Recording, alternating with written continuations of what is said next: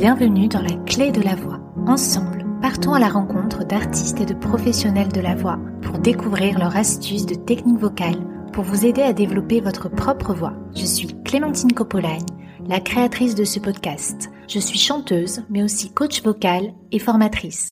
Si le podcast vous plaît, abonnez-vous pour ne rater aucun épisode. N'hésitez pas à laisser un commentaire sur iTunes ou Apple Podcast. Vous pouvez aussi le noter 5 étoiles, ça m'aide énormément à le faire découvrir. À l'approche de la journée du droit des femmes, bien que les chanteuses soient très présentes sur mon podcast, j'ai envie de mettre à l'honneur une artiste militante et engagée. Avec sa voix douce et aérienne, elle a chanté au Stade de France, remporté un disque d'or, un parcours atypique cette femme qui vient d'un univers musical masculin et minoritaire, le chant basque. Anne Etchegoyen nous parle de sa voix, bien évidemment, de son dernier album, Emasté, qui célèbre la femme. Je vous laisse découvrir notre conversation.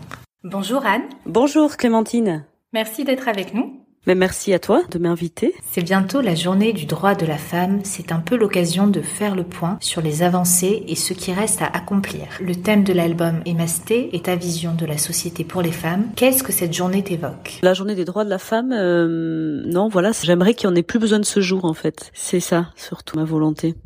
C'est qu'un jour on n'ait plus besoin de ce jour et qu'on arrive enfin à une égalité totale dans la reconnaissance sociale, professionnelle entre hommes et femmes. Voilà, c'est une histoire de respect mutuel, je crois qu'il serait bon de d'avoir euh, automatiquement en fait, mais ça passe aussi par l'éducation et c'est l'importance de, je crois, de l'éducation dès le plus jeune âge en fait, sur le respect euh, des genres et de la différence. Est-ce que tu veux bien nous parler de ton dernier album? Mon dernier album, alors émasté, ça veut dire femme en basse, côté Pays Basque français, ça veut dire le genre, la femme pour définir le genre. Et le principe, c'était euh, quand j'ai commencé à écrire l'album en 2017, je venais d'être maman. Et puis c'est l'époque où commence à se développer euh, vite le mouvement MeToo. Puis c'est toutes ces inégalités qu'on voit de plus en plus aux actualités. Le mouvement, il prend forme quand même, il grossit. L'actualité des femmes dans le monde, on est quand même bien lotis parfois en France, même s'il y a beaucoup à faire sur les violences conjugales et des violences sexuelles et sexistes faites aux femmes. Mais en tout cas, on va vers euh, l'égalité homme-femme. On y travaille. Quand je vois certains pays où, la femme elle a droit de rien ou de bien peu de choses, c'est voilà, c'est tout ça qui m'a inspiré cet album et ce thème-là de célébrer la femme en fait dedans. Alors il y a des choses très gaies comme l'amour, la maternité, la passion euh, pour une cause, et puis il y a des choses beaucoup plus tristes comme euh, la triste actualité, à savoir les violences sexuelles et sexistes faites aux femmes, les violences conjugales, etc. Et cette nécessité d'arriver à une égalité entre hommes et femmes et, et un respect mutuel des genres. Oui, et sur cet album, tu as fait plusieurs duos. C'est ça. Alors il y a deux duos féminins, bien sûr. Là, le premier c'est No No, cette chanson euh, euh, qui dénonce les violences sexuelles sexistes faites aux femmes et qui prône l'égalité et le droit à disposer de son corps pour une femme. C'est, euh, on l'a faite avec euh, Thierry Tunio, qui est une chanteuse et actrice basque surtout du Pays Basque, euh, de Biscaye, qui joue, qui est connue internationalement pour son rôle dans La Casa des Papel. Raquel Famurillo, l'inspecteur. Un deuxième duo avec une chanteuse corse. Et c'est assez chouette parce qu'il y avait une sorte de, comme deux sœurs, quoi, deux équivalences. Et Francine Massiani, donc, elle est chanteuse corse. Il y en a pas beaucoup de chanteuses corse, à peu près comme, comme autant que il y a de chanteuses femmes au Pays Basque. Et donc ça a été assez chouette de se retrouver euh, et d'avoir une certaine connexion euh, de par nos situations communes, si je puis dire. Mais en plus, elle, elle, est présentatrice. Donc. Avia Stella. sur France 3 Corse, Avia Stella, voilà. Très sympa, Francine. Oui, je diffuserai ton duo sur le podcast avec Francine Massiagne, mais pas dans tes épisodes. Je n'en dis pas plus pour le moment. On va écouter un extrait de No As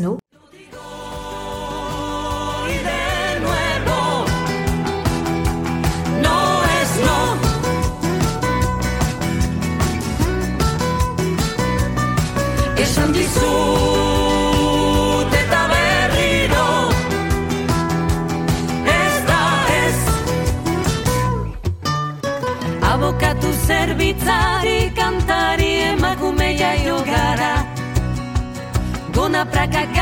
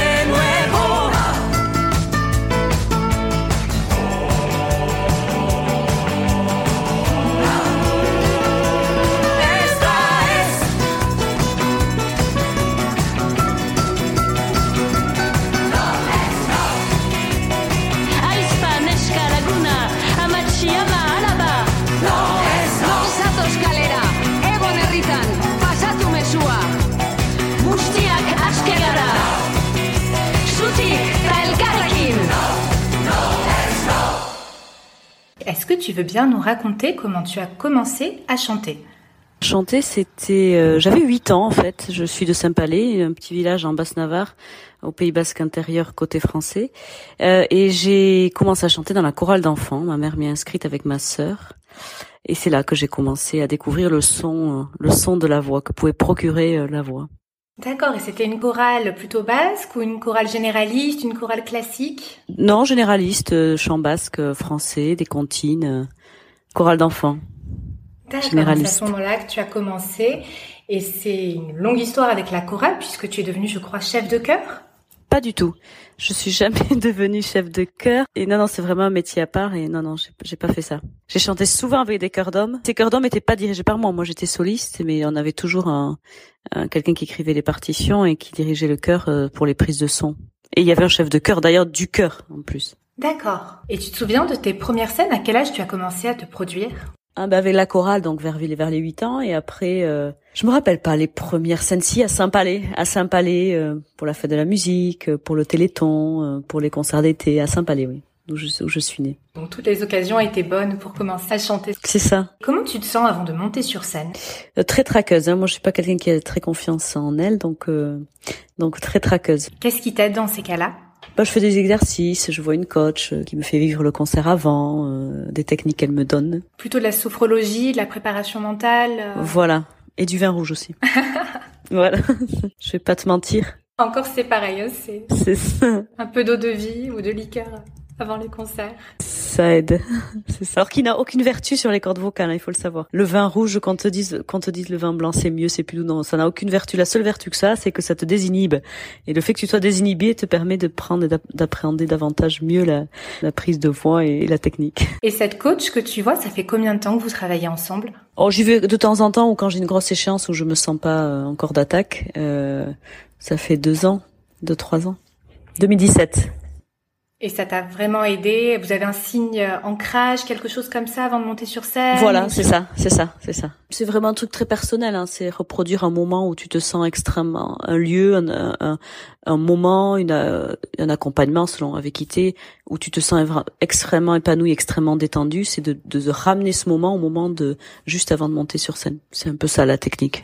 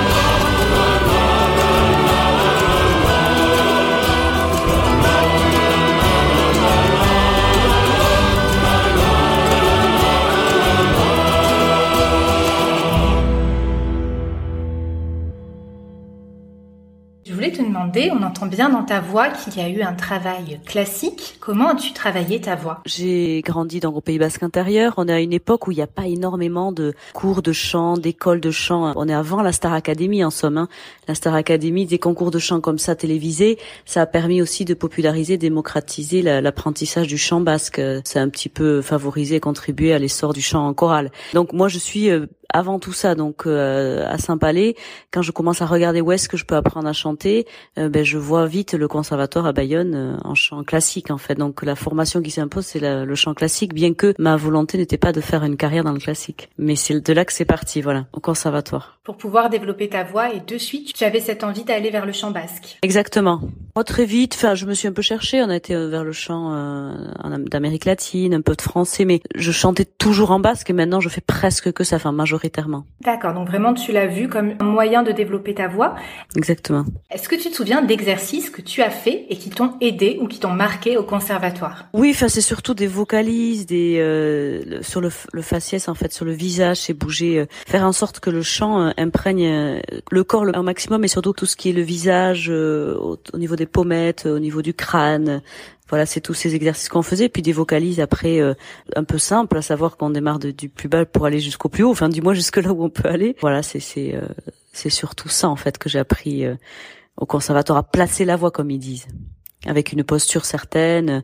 Des fois, il y avait un exercice où on se mettait en fait contre le mur, des talons jusqu'au haut du crâne contre le mur. Avec du coup, ça te permet une position euh, assez claire de ce qu'il faut pour euh, chanter correctement et pour que tout tout se diffuse correctement et soit à sa place dans le corps pour exprimer un son. Oui. Et est-ce que c'est des exercices que tu continues de faire maintenant?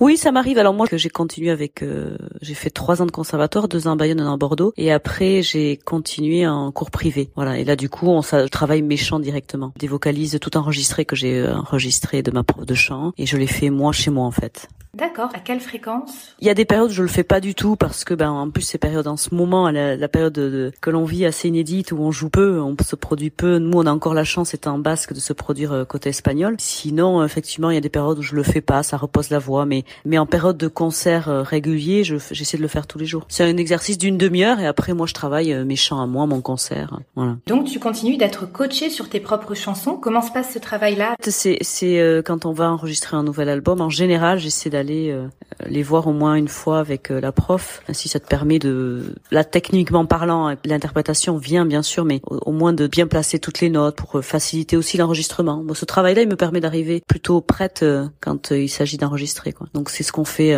moi, c'est ce que je me suis un peu imposé avant les albums. D'accord, oui, pour avoir un regard. Voilà, extérieur, exactement. Quel est ton meilleur souvenir et ton pire souvenir de carrière?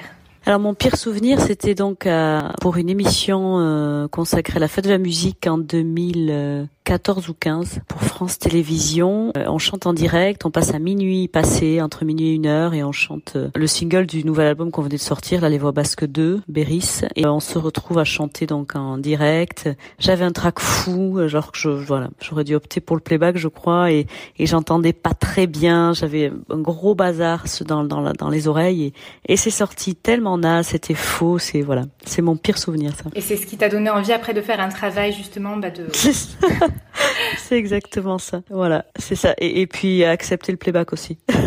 parfois qu'à la télé, mais c'est pas. Moi, j'aime bien. Je préfère chanter en live, mais mais après, des fois, il faut être raisonnable sur les conditions d'écoute, en fait. Euh, donc voilà, quand on est euh, plein d'artistes à passer à la suite, euh, il faut être extrêmement sûr du, son, confiance en soi qu'on peut avoir. Le, playback, moi, c'est pas une chose que je privilégie. Simplement, quand tu deviens professionnel, des fois, tu te dis aussi qu'il y a des cadres ou des erreurs qu'il faut essayer d'éviter, ou, ou, non, il y a des risques qu'il faut éviter de prendre, en fait. Et là, quand t'es pas sûr forcément de la technique, c'est pas ton ingé son, c'est pas toutes les choses qui peuvent te mettre en confiance. C'est vrai que le fait de se retrouver à presque une heure du matin euh, on avait, on était là depuis, euh, on avait vu toutes les missions, donc tu vois, tu as le temps de faire monter ton stress. C'est aussi pas simple d'arriver avec, tu branches une, guitare, une deuxième guitare, des voix, le groupe euh, Gypsy à côté, donc c'était beaucoup de choses, c'était beaucoup de risques pour pas grand chose en fait. J'aurais dû jouer la sécurité quoi, voilà. Parce que d'habitude, quand tu as des concerts hein, dans des salles de spectacle, tu as ton propre ingé qui te suit. Ah voilà, moi j'ai mon ingé mais c'est surtout que c'est ma scène, c'est mon ingé c'est mes musiciens, ça c'est un truc qui est censé rouler. Quand tu te retrouves à passer, je sais pas, 20e à minuit ou une heure avec toute leur d'organisation que peut demander un diffusion, une captant en live. C'est sûr que voilà, tu peux pas avoir le même confort sur scène que quand tu es tranquille avec ton ingé dans ta salle, que tu as fait deux heures de balance toi toute seule, etc. Oui, et puis c'est beaucoup plus stressant de faire aussi un seul morceau. Exactement. Donc là, j'avais pas du tout bien géré ça. Et ton meilleur souvenir Mon meilleur souvenir, c'est j'en ai deux. L'entrée pour mon meilleur pour mon premier Olympia, l'entrée sur scène, là de voir tout ce monde, c'était complet, euh, quasiment complet,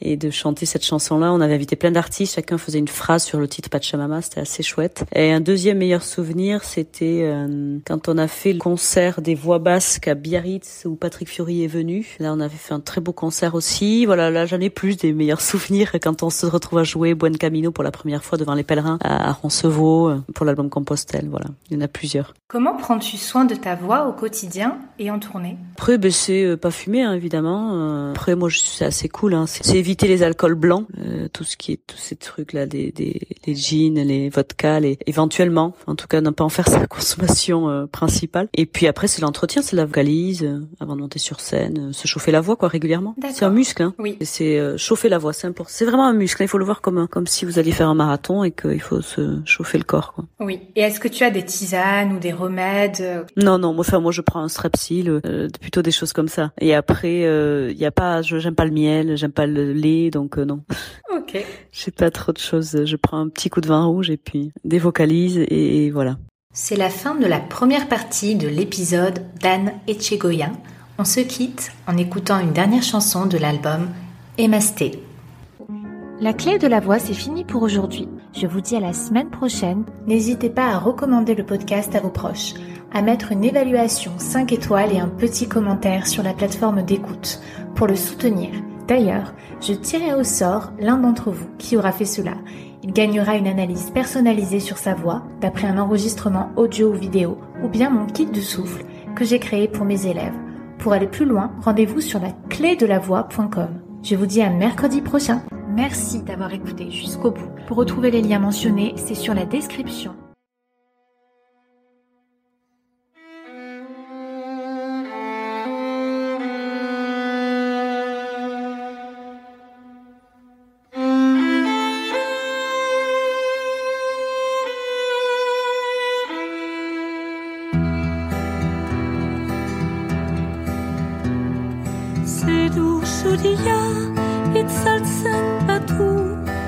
Bizia ezin du kendu Milaka aldiz iesi zira Milaka aldiz harrapatu zaitu Betidanik betirako Aspalditik aspaldiko Isiltzen zara Betidanik betirako Bihotzetik igortzeko Batez azken hatxa Azken hatxa